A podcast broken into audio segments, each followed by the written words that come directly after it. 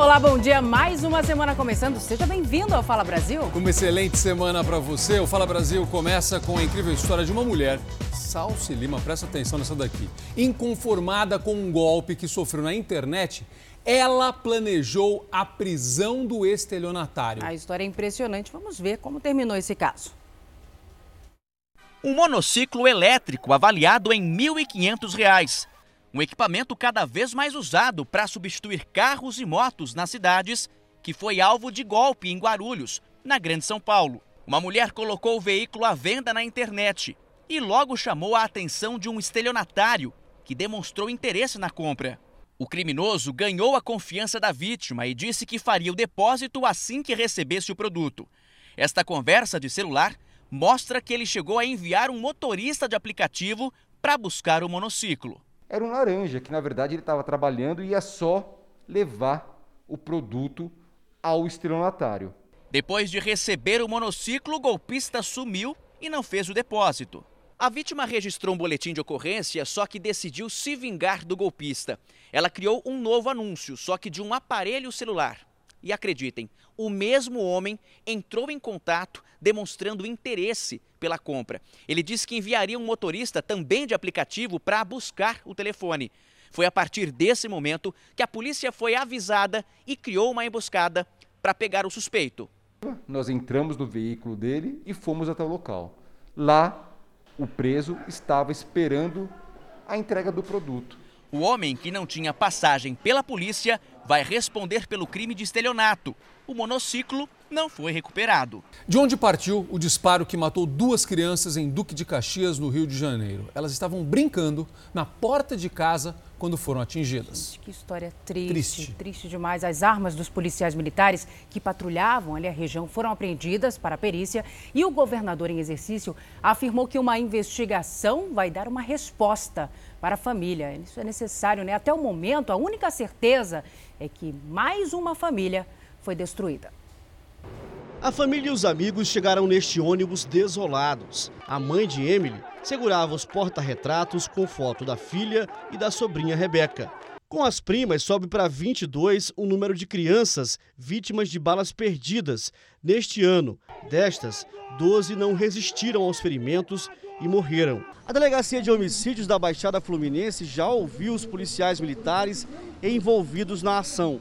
Eles disseram que tentaram abordar homens numa moto, mas eles não obedeceram a ordem de parar e foi aí que teve início o confronto. As armas dos PMs, pistolas e fuzis foram apreendidas para a perícia. As primas Emily Vitória dos Santos, de 4 anos, e Rebeca Beatriz dos Santos, de 7, brincavam na porta de casa quando foram atingidas por balas perdidas. Não teve confronto. Se tivesse, eu falaria, eu sou mulher suficiente para falar assim, não teve confronto sim, minha neta estava brincando na rua sim, ela saiu na rua assim na hora e foi baleada. Não foi. Ela estava brincando no canto, na calçada, ele, sei lá por que cargas d'água ele resolveu atirar na direção de quatro crianças pequenas. Segundo a corporação, não houve operação e os PMs negam que tenham atirado. E olha agora essa história. Um médico oftalmologista foi preso acusado de beijar à força uma paciente durante uma consulta em uma unidade básica de saúde na capital paulista. A vítima contou detalhes de como foi abordada pelo médico, que vai responder em liberdade pelo crime. A vítima de 23 anos diz que se sentiu violada e ainda está tentando se recuperar do trauma. É horrível. É horrível em todos os sentidos. Foi eu, ontem eu chorei o dia inteiro. Hoje eu chorei o dia inteiro. Quando eu tive que fazer o exame de corpo de delito, eu achei humilhante. Ela foi ao médico oftalmologista nessa unidade de saúde na cidade de São Paulo. Mas no decorrer da consulta, estranhou algumas atitudes do médico. Ele começou a fazer perguntas muito pessoais: se eu já tinha sofrido decepção amorosa, se eu já tinha namorado, aceitava ficar com qualquer pessoa, se eu saía. E aí eu falei para ele que eu não queria falar sobre isso, mesmo desconfortável com a situação, ela permaneceu na sala por medo de que o médico trancasse a porta do consultório, até que ele foi ainda mais invasivo. Depois ele pegou e falou assim: Ah, peraí, tem é parte do procedimento pingar escolhido no seu olho, senta aqui. E eu sentei, e aí ele pingou escolhido no meu olho, que ardeu muito e eu fiquei sem enxergar. E aí ele tampou meu olho, ele mesmo tampou meu olho, abaixou minha máscara e beijou minha boca. A jovem ficou nervosa, conseguiu sair da sala e pedir ajuda para a mãe e para as funcionárias do local. Logo após sair da consulta, a vítima chamou a polícia militar e foi trazida até a Delegacia de Defesa da Mulher. Mesmo abalada, ela prestou o depoimento e deu todos os detalhes sobre o que tinha acabado de acontecer. A polícia decidiu prender o médico em flagrante por importunação sexual. A pena prevista para o crime é de 1 a 5 anos de reclusão.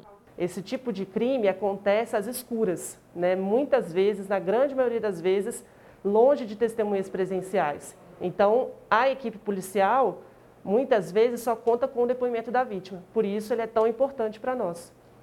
O médico é o peruano Juan Benjamin Tinarreiros e, segundo a polícia, não tem antecedentes criminais.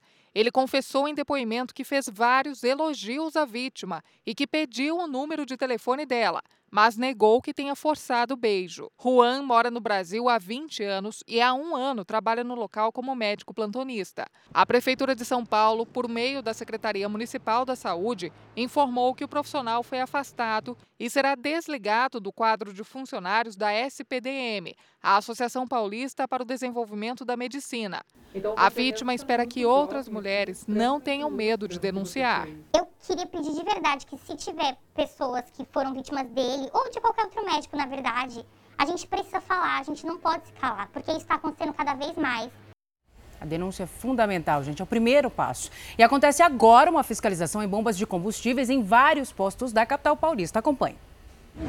Olá, muito bom dia. Tem operação de fiscalização de postos de combustíveis na cidade de São Paulo. Hoje são oito alvos e nós estamos acompanhando a movimentação em um deles, na zona norte da capital. Olha só, neste momento, os agentes estão fazendo todo o trabalho para saber se há irregularidades nesta bomba. É um trabalho em conjunto do IFEM, ANP, Polícia Civil, PROCON e também Secretaria da Fazenda. É muito importante que o consumidor procure um dos órgãos para fazer as denúncias.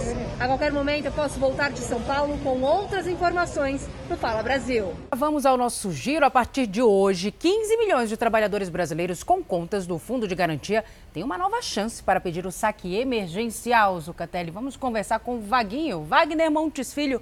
Bom dia, meu querido. E quem tem direito, hein, aos valores? Bom dia, olha, são trabalhadores que tinham direito ao saque emergencial de até R$ 1.045 do FGTS, mas não fizeram a retirada no começo do segundo semestre desse ano. Eles poderão manifestar aí o seu arrependimento e pedir à Caixa Econômica Federal que libere novamente o dinheiro. Para fazer o requerimento, basta você usar o aplicativo FGTS disponíveis aí para celulares com sistema Android e iOS, mas é preciso ter atenção porque o pedido só pode ser feito até dia 31 de dezembro dezembro. No total, foram liberados 37,8 bilhões de reais e cerca de 7,9 bilhões ainda estão, é, ainda esperam os interessados. Zucatelli, eu volto com vocês no estúdio. Obrigado, Vaguinho, muito obrigado. E olha essa história aqui, ó, um vazamento provocou um princípio de incêndio e, claro, medo na vizinhança de uma fábrica na região metropolitana de Belo Horizonte. A Maiara Foco já está aqui com a gente e vai explicar que produto vazou, Maiara. Bom dia. Oi, Zucatelli, bom dia para você, bom dia, Salsi. Olha só, foi um vazamento de produtos químicos corrosivos em uma fábrica. A rua foi isolada nos dois lados para que os bombeiros pudessem trabalhar com mais segurança. Assim que os militares entraram, eles identificaram um recipiente rompido.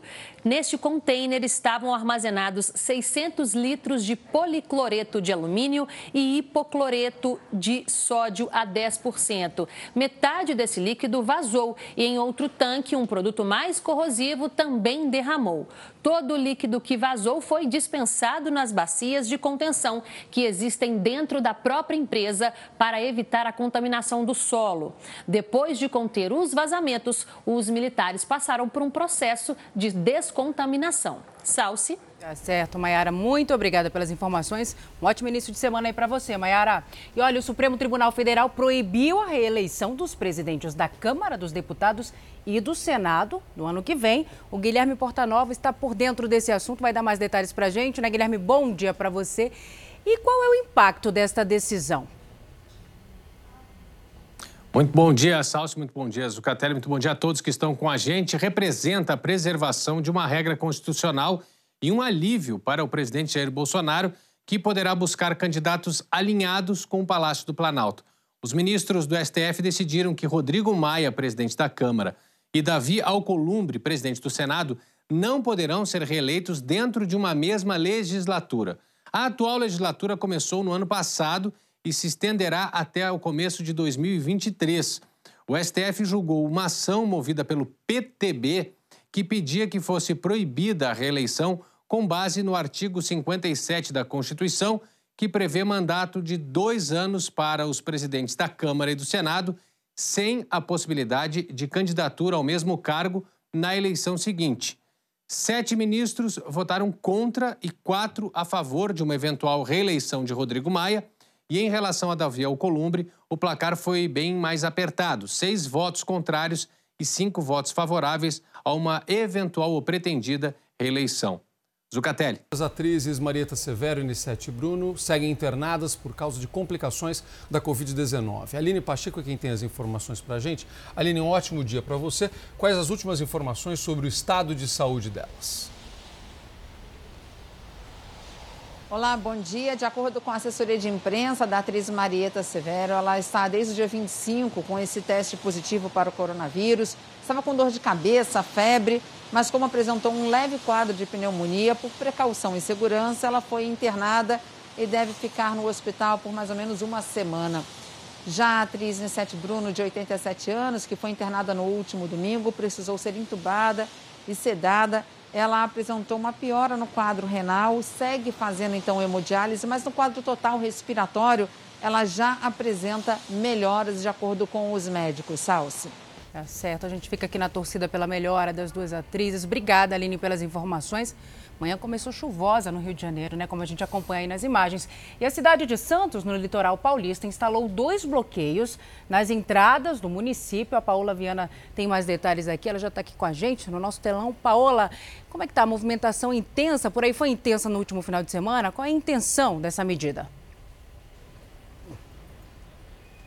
Foi intensa, sim, Salso. Inclusive, as praias têm ficado muito cheias aqui no litoral de São Paulo. Bom dia a você, muito bom dia a todos. Por isso, também barreiras de controle de acesso foram instaladas aqui na cidade de Santos como medida para tentar frear o avanço do coronavírus aqui na região, que, assim como outras regiões do estado de São Paulo, também retrocedeu para a fase amarela do Plano São Paulo. Olha, só aqui na cidade de Santos são duas barreiras de acesso em duas principais avenidas aqui da cidade, incluindo a entrada do município, que fica ali bem próximo a um lugar que dá acesso à rodovia Anchieta. Fora isso, também aqui na Baixada Santista, na cidade do Guarujá, são seis barreiras de controle de acesso que funcionam durante 24 horas e que inclui também a travessia de balsas entre Guarujá e Bertioga. Além disso, Salsi, todo o comércio vem sendo fiscalizado também intensificamente todos os dias para que cumpram as regras de combate e prevenção ao novo coronavírus. Aqui na praia também o acesso está permitido por enquanto, mas não pode montar nem cadeira, nem colocar guarda-sóis. A fiscalização também está bem intensa aqui nas praias. Lembrando também, claro, que continua ainda sendo obrigatório o uso de máscara em qualquer lugar público. Zucatelli. Paola, a gente acompanhou, né, Salsi, aqui, inclusive falando com você ao vivo, né, em algumas oportunidades, o seu trabalho ao vivo nesses bloqueios que já foram feitos. E eu lembro muito bem de muitos motoristas que chegaram a retornar, não foi isso? A polícia obrigou o retorno do motorista. Exatamente, Zucatelli. A intenção dessas barreiras de controle de acesso é exatamente isso: verificar as placas dos veículos quando ele não.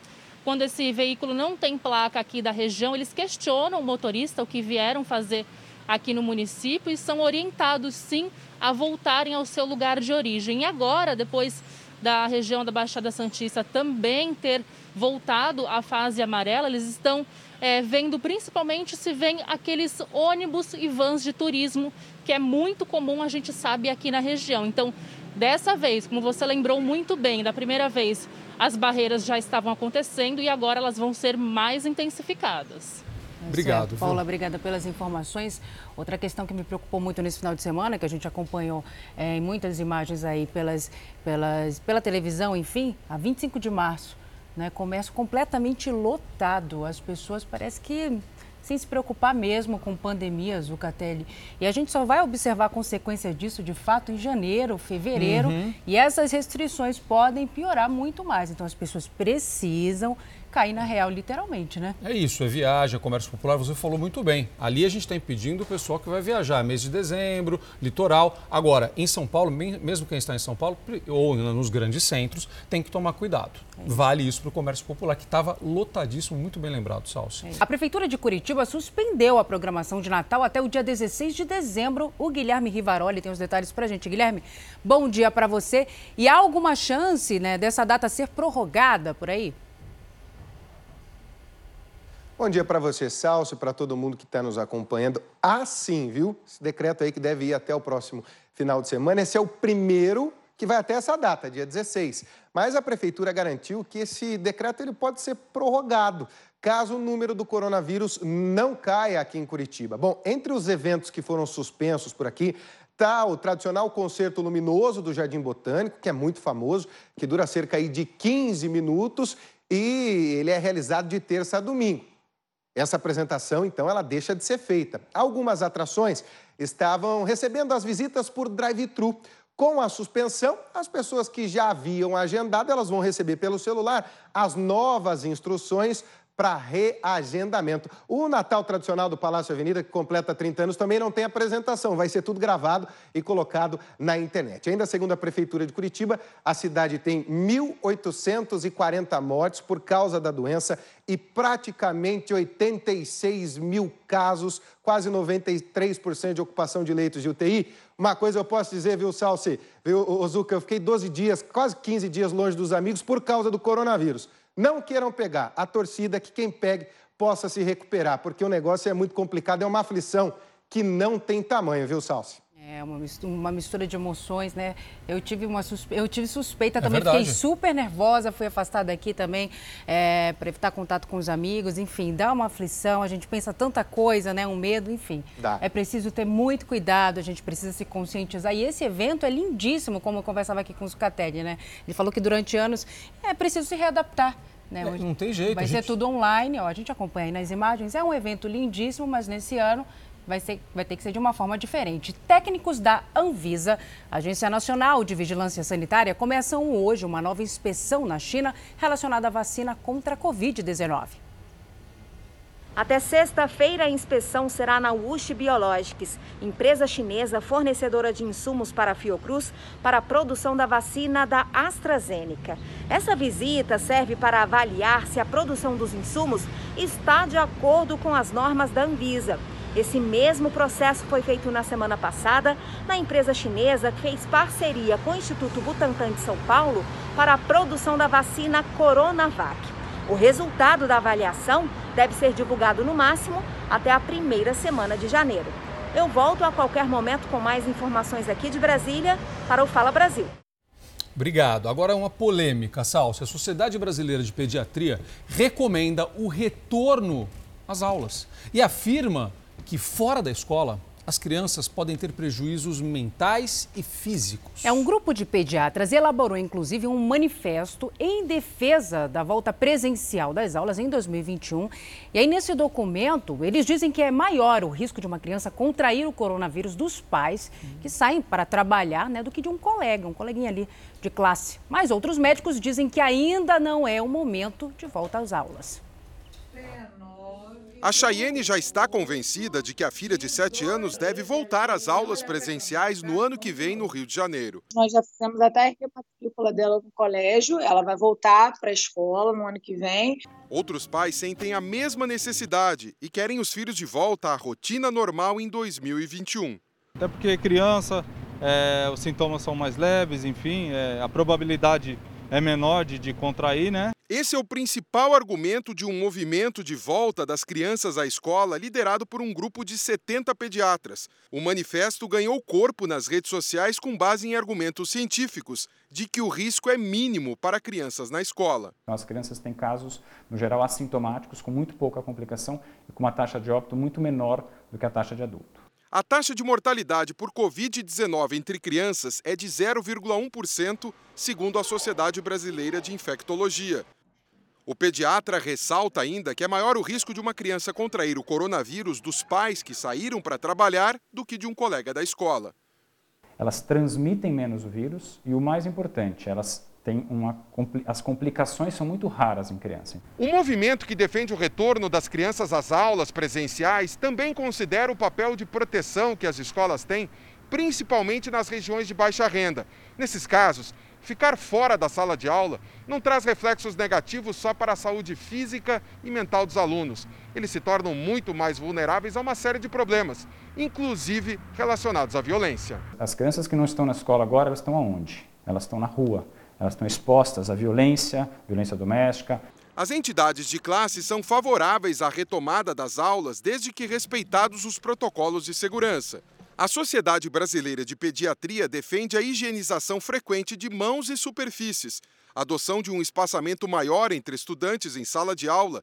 A Sociedade Brasileira de Infectologia recomenda ainda o controle no fluxo das crianças na escola, o uso de barreiras físicas e o não compartilhamento de materiais.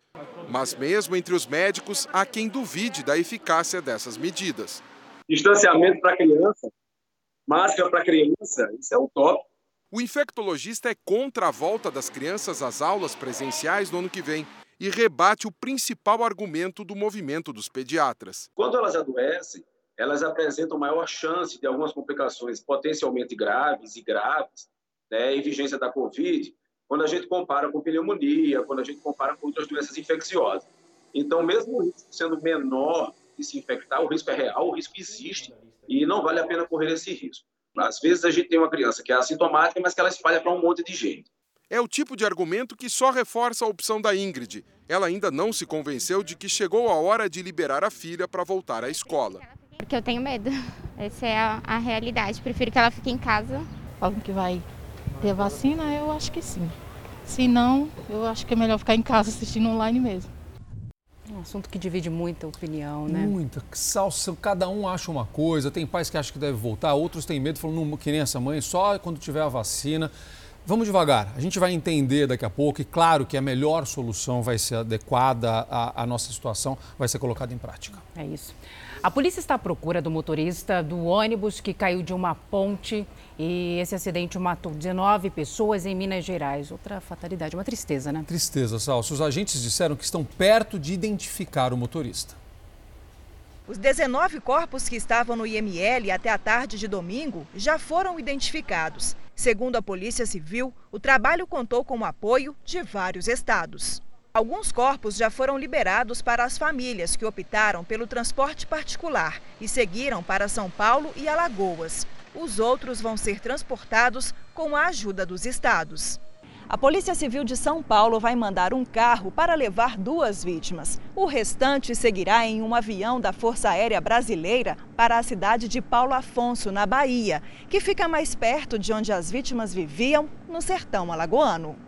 A ação coordenada entre os governos dos estados de Minas e Alagoas prevê a utilização de duas aeronaves da FAB.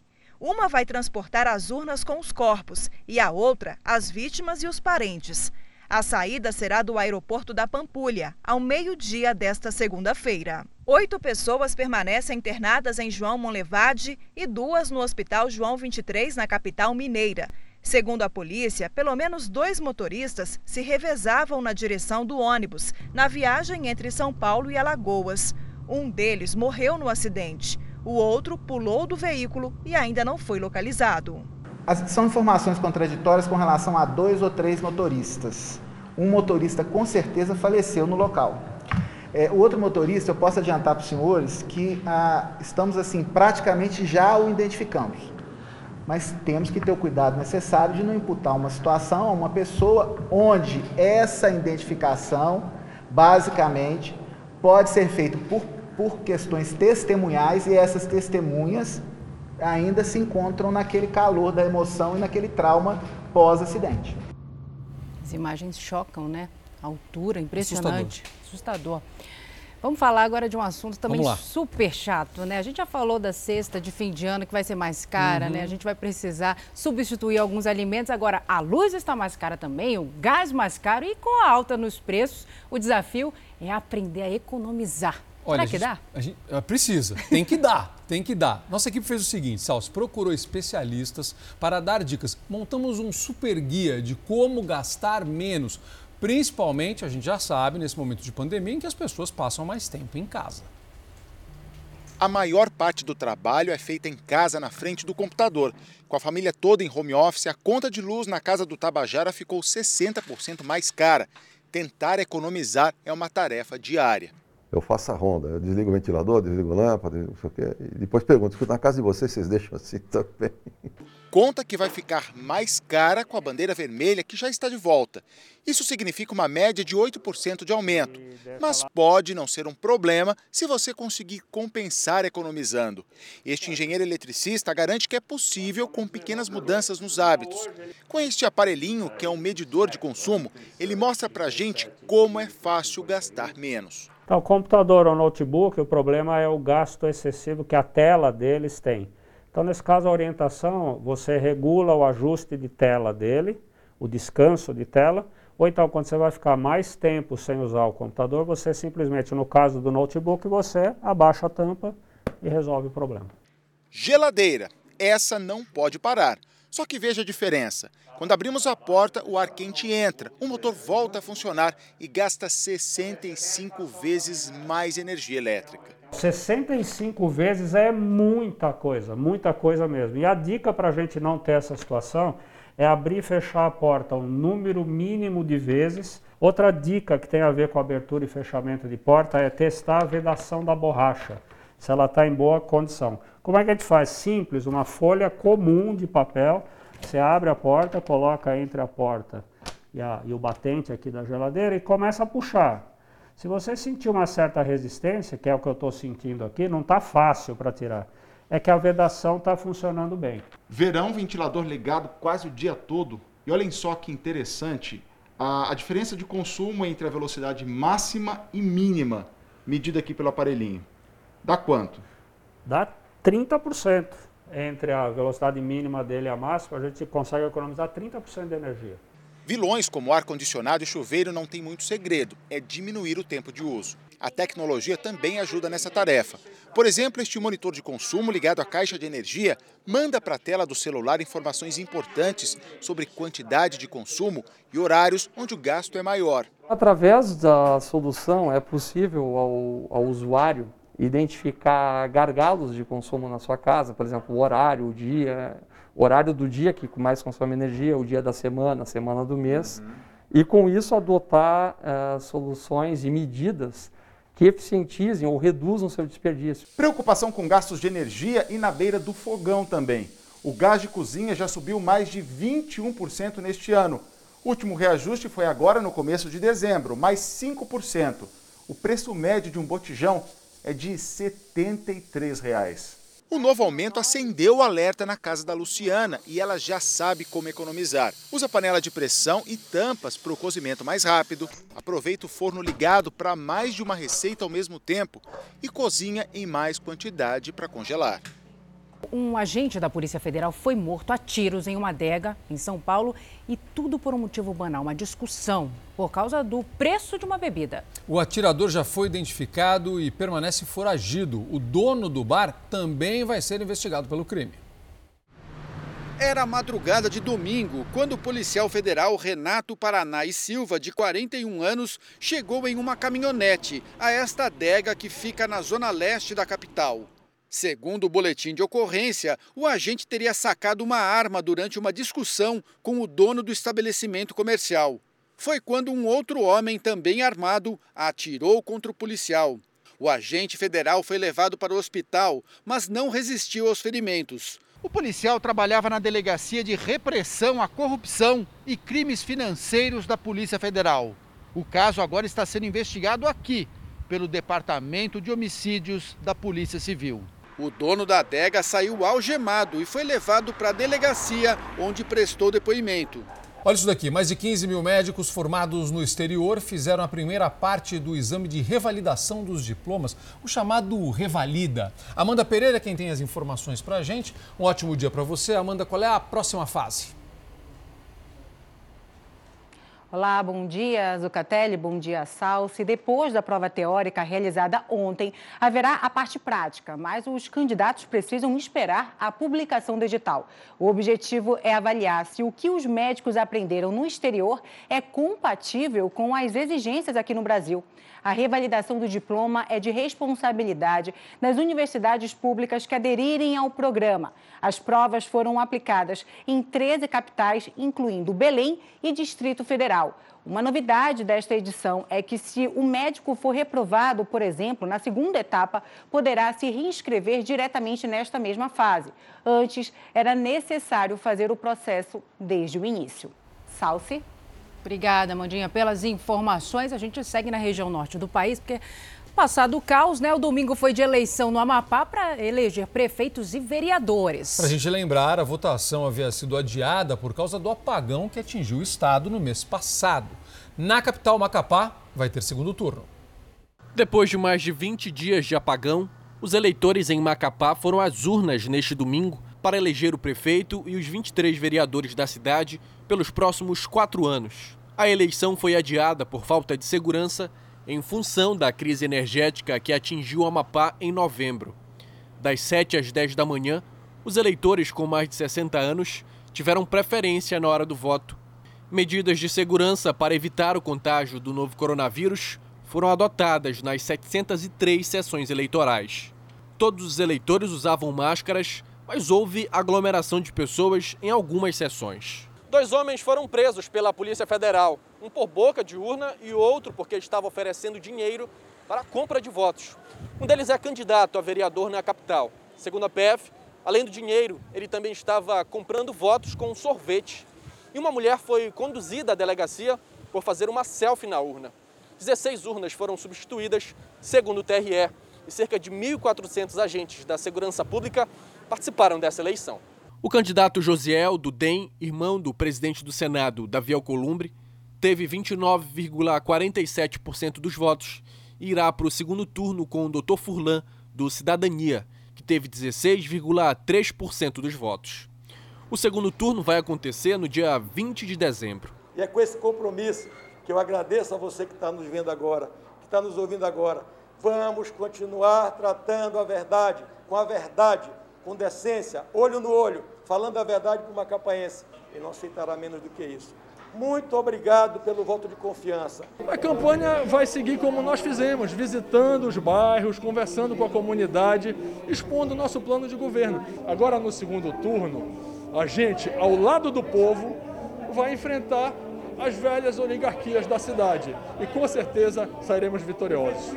Olha, se você acha que já viu de tudo. Hum. Presta atenção nessa história. O caso surpreendente envolvendo um delegado que fazia parte de uma comissão de disciplina da Polícia Civil e foi preso junto com a família por produzir maconha. Segundo as apurações, o delegado, a esposa e dois filhos estão envolvidos na produção da droga em escala industrial. O caso chegou ao conhecimento da Corregedoria Geral por meio de uma denúncia. Os investigadores receberam a informação de que o tráfico feito pela família do delegado Marcelo Marinho de Noronha acontecia há anos. Além dele, foram presos também a esposa e dois filhos. Na chácara da família, a polícia apreendeu pés de maconha, fertilizantes, uma pistola da Polícia Civil do Distrito Federal, além de espingarda calibre 12 e munições. As investigações começaram há quase um mês. As equipes passaram a monitorar a família. Os agentes perceberam que o delegado tinha uma rotina intensa. Se revezava entre a casa dele, as atividades no complexo da Polícia Civil e a chácara, onde a plantação foi encontrada. Os filhos, de acordo com as apurações da corregedoria, visitavam o espaço com frequência. Noronha integrava a Comissão Permanente de Disciplina da Polícia Civil do Distrito Federal. Ele e os parentes passaram por audiência de custódia e foram mantidos presos preventivamente pela Justiça. Uma operação agora no centro de São Paulo para combater o comércio de marcas falsificadas. Olá para você que acompanha o Fala Brasil. A Receita Federal e a Prefeitura de São Paulo realizam neste momento, num shopping popular no Brás, região central da capital, uma operação para combater a venda de produtos importados falsificados. Existe a denúncia de que lojas e depósitos estejam servindo para abrigar esses produtos importados falsificados. A expectativa é que com essa operação sejam apreendidos produtos equivalentes a mais de 300 milhões de reais em valor de mercado. O shopping popular que está sendo alvo hoje dessa operação já foi alvo da Receita Federal no ano passado. E a qualquer momento eu volto com outras notícias de São Paulo aqui no Fala Brasil. Tá certo, Lucas, obrigada. Agora a gente fala da polêmica envolvendo o nome de, de, um dos principais humoristas do Brasil, que já ganhou o mundo, viu? Márcio Mellen é suspeito de assédio sexual e moral contra pelo menos cinco mulheres. Entre elas, a também comediante Dani Calabresa. Advogado das vítimas garante que vai provar tudo o que aconteceu. E o humorista disse que entraria com um processo contra as mulheres. Daniela Giusti tem hoje 39 anos Formada em publicidade, optou por trabalhar com humor. Além de atriz, é roteirista e apresentadora de TV. E também uma das mais respeitadas comediantes brasileiras. Foi ela que decidiu encabeçar a denúncia contra os assédios que teriam sido cometidos pelo diretor do núcleo em que trabalha desde 2015. Nesse mesmo ano, segundo a reportagem Denúncia, começaram os assédios. O primeiro teria sido em uma festa, com toda a equipe de um dos programas do Núcleo de Humor. Márcio Mellen se defendeu das acusações de Dani Calabresa nesse sábado, numa entrevista a um portal de notícias. Ele diz: Eu fui um, um homem tóxico, um marido péssimo, uma pessoa que cometeu é, é, excessos é, em se relacionar com pessoas dentro do seu próprio ambiente de trabalho, coisa que eu não via problema, mas hoje eu entendo todas as nuances, as nuances que isso pode ter. Entendo que eu, que eu, como homem, feri pessoas, magoei pessoas, traí, fui galinha e mergulhei na minha própria lama para entender, é, e ainda estou entendendo, os meus erros. Mas se defende eu jamais tive nenhuma relação que não fosse consensual. E eu sou uma pessoa que já estou condenada pela opinião pública, já fui condenado, sem que haja uma vítima que se assuma minha vítima e nem um processo na justiça. Porque muita gente acha que existe um processo na justiça, mas ele não existe. Ele já interpelou a advogada da atriz, e fala que pretende processar Dani Calabresa. É uma pena eu ter que fazer isso, tá? Mas eu estou interpelando a Dani Calabresa, porque eu e ela sabemos que aquilo ali não aconteceu. A advogada de Dani Calabresa e de outras cinco vítimas falou sobre o caso. Em que período esses abusos aconteceram? Olha, a gente está falando de mais de 10 anos de abusos morais e sexuais. Márcio Smelling disse que vai processar a senhora. Como é que a senhora recebe essa declaração? Eu acho lamentável que uma advogada representando vítimas de assédio sexual seja também colocada na posição de vítima diante de uma ameaça desse tipo. Eu acho perigoso que a, a função de advogada esteja sendo ameaçada nessa, desse jeito. Ele praticamente tenta desvalorizar essa denúncia. Como é que a senhora recebe isso? Olha, eu recebo de uma maneira triste, mas não surpresa. Eu acho que é a tática mais antiga entre os assediadores de tentar desacreditar, reduzir, diminuir a dor das vítimas. Que provas existem de que esses episódios de assédio moral e sexual de fato aconteceram? Existe a palavra das vítimas, existe uma investigação interna e existem testemunhas. A senhora diria que a empresa teria sido omissa? Não, não diria isso. Eu diria que houve, é, faltou o reconhecimento é, da gravidade do, da, da, do caso delas. No Brasil, as mulheres em geral se sentem constrangidas em fazer esse tipo de denúncia. O que, que envolveu para que essas mulheres chegassem a esse ponto de assumir que estavam sendo assediadas moral e sexualmente? A gente vive num país que metade das mulheres já sofreram assédio sexual no trabalho.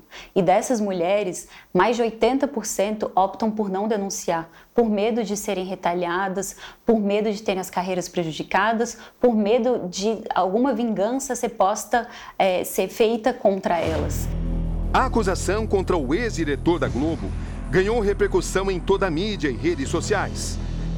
Amigos da atriz Dani Calabresa e mulheres de todo o Brasil se manifestaram a seu favor. Espero que nós, como sociedade, assumamos a responsabilidade de criar os instrumentos necessários para que uma mulher numa situação de assédio possa recorrer, possa denunciar e ter o suporte necessário para isso. E, e num futuro que espero que não esteja muito longe, que nenhuma mulher mais sofra assédio sexual no trabalho medida contra a pandemia da Covid-19 que provocou muita polêmica, isso em Curitiba. A prefeitura resolveu fechar todo o comércio aos domingos, Lucatelli. Até o fim do mês, Salsi, ninguém pode abrir as portas. Ruas vazias, portas fechadas e praticamente ninguém nas ruas. O novo decreto fez com que tudo ficasse fechado no domingo. A decisão foi tomada pela prefeitura por causa do aumento de casos de coronavírus em Curitiba. Com isso, quem foi até o centro da cidade até se surpreendeu. Isso aqui durante o dia é muito movimentado, né? As pessoas circulam, trabalho, a vida cotidiana mudou completamente, né? Por pelo menos mais uma semana, o comércio deve continuar fechado aos domingos, medida que não era usada desde julho, quando estávamos no pico da pandemia. Aqui no Largo da Ordem, onde estaria completamente cheio de turistas e visitantes por causa da feirinha, que foi suspensa aos domingos, a realidade é essa, tudo vazio. E a chuvinha ajudou a ser colocado em prática o decreto que suspendeu as atividades nos domingos. A tradicional feirinha do Largo da Ordem vai continuar funcionando somente aos sábados, mas tem gente que frequenta o local e acha que a solução seria uma medida ainda mais restrita. Se você não, não adotar medida restritiva para realmente fechar tudo, né, como foi no começo do ano, e, e, e parar com tudo mesmo, só assim para a gente conseguir frear o, o avanço do vírus. Disse tudo. Olha, a partir de hoje, ainda sobre isso, Salso, está proibido o consumo de bebidas alcoólicas em bares e restaurantes de Belo Horizonte. E essa restrição é justamente para tentar conter o avanço do coronavírus na cidade, mas está causando revolta nos consumidores e nos empresários. Os bares, restaurantes e lanchonetes podem continuar funcionando em Belo Horizonte, mas o consumo de bebidas alcoólicas dentro dos estabelecimentos está proibido. Segundo a Prefeitura, as restrições são uma tentativa de conter o avanço da Covid-19. No último fim de semana, antes de o decreto entrar em vigor, este bar no Mercado Central ficou cheio. Júlio César conta que enfrentou dificuldades durante a pandemia. Ele precisou dispensar 18 funcionários, mas conseguiu readmitir a equipe há mais ou menos dois meses e agora vai ter que pensar em uma nova estratégia para seguir em frente. A gente não vai poder abrir para vender água e guaraná, né? Então, porque vender água e guaraná vai trabalhar na rua de camelô, que vai vender muito mais, não vai ter despesa nenhuma. Segundo a associação que representa os bares e restaurantes de Minas Gerais, desde o início da pandemia, 3 mil estabelecimentos fecharam as portas em Belo Horizonte. Houve aproximadamente 20 mil demissões no setor. E apesar do novo decreto da prefeitura não impedir o funcionamento desses locais, a Brasil acredita que sem o consumo das bebidas, muitas empresas não vão resistir à crise. O setor não aguenta mais um fechamento, né? Foi maldade o que foi feito agora em véspera de feriado, né? Os, todo mundo precisando pagar 13 terceiro, está acabando o auxílio do governo federal e todo mundo com estoque lotado. A entidade informou que vai tentar negociar com o poder municipal para evitar que mais empresas encerrem as atividades em Belo Horizonte. Eu acho que a gente tem que trabalhar junto, tem que preservar vidas, mas tem que preservar os empregos, tem que preservar as empresas. A cidade precisa ser viva. Vamos lá, o próximo assunto é importante e polêmico. Uma criança de apenas um ano e seis meses sofreu ataques preconceituosos por estar acima do peso. É, a mãe da criança conta que a menina é saudável, mas nasceu com um problema genético. Ela ainda foi acusada de explorar o sobrepeso da filha nas redes sociais. Os comentários ofensivos acenderam um alerta para a obesidade infantil durante a pandemia. A pandemia desafiou os planos de muita gente. Quase que a Miss Rio de Janeiro Mirim, de 8 anos, não pôde concorrer ao Miss Brasil. Quantos quilos você engordou nessa pandemia? Eu engordei 8 quilos. É, eu fiquei só dentro de casa e isso me prejudicou muito. A mãe dela também sofreu com a balança. Foram 14 quilos. A ansiedade, essa incerteza de tudo, assim, acabou que fez a gente ficar só dentro de casa e acabar comendo, né? A preocupação da Natália nem era tanto com a aparência da filha, apesar da menina ser uma Miss. Já o que pesou para Camila foi justamente o visual da Melinda. A filha dela já nasceu grande. Na verdade, ela foi uma bebê gigante. Pesou quase 5 quilos ao nascer. E a mãe decidiu criar um álbum virtual nas redes sociais.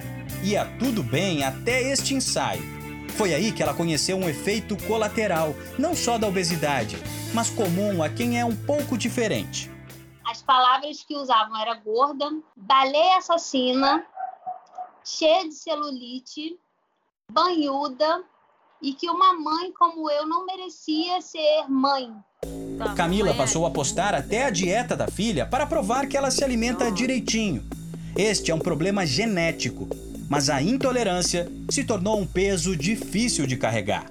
Você se dedicar 24 horas por dia pela sua família, pelos seus filhos, e vir uma pessoa é, te acusando. É pesado. Criança acima do peso é cada vez mais comum. Dados do Ministério da Saúde mostram que 3 a cada 10 meninos ou meninas de 5 a 9 anos estão acima do peso no país.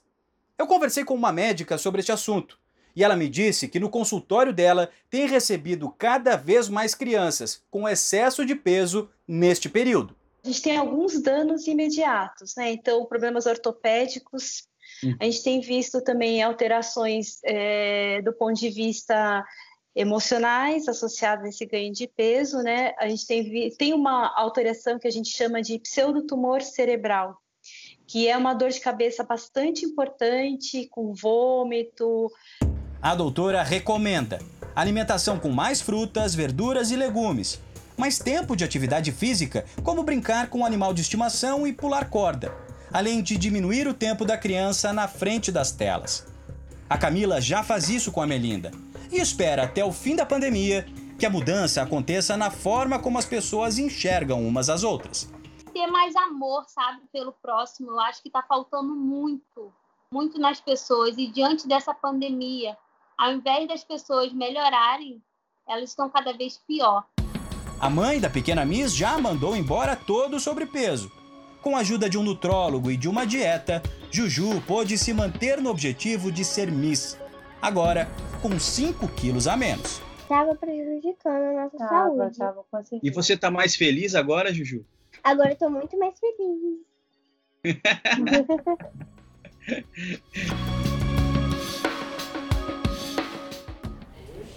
Esse período de pandemia é bom também para a gente refletir o quanto a gente julga, né? Isso. Os outros, o comportamento alheio, sem saber, na, ver- na verdade, a realidade. Esse negócio de rede social tem que tomar muito É um cuidado. perigo, é. é. bacana, é ótimo, a gente gosta, mas tem que respeitar quem está do outro lado Sempre ali. tem dois lados. O Fala Brasil termina agora. Muito obrigada pelo seu carinho, pela sua companhia. Até amanhã.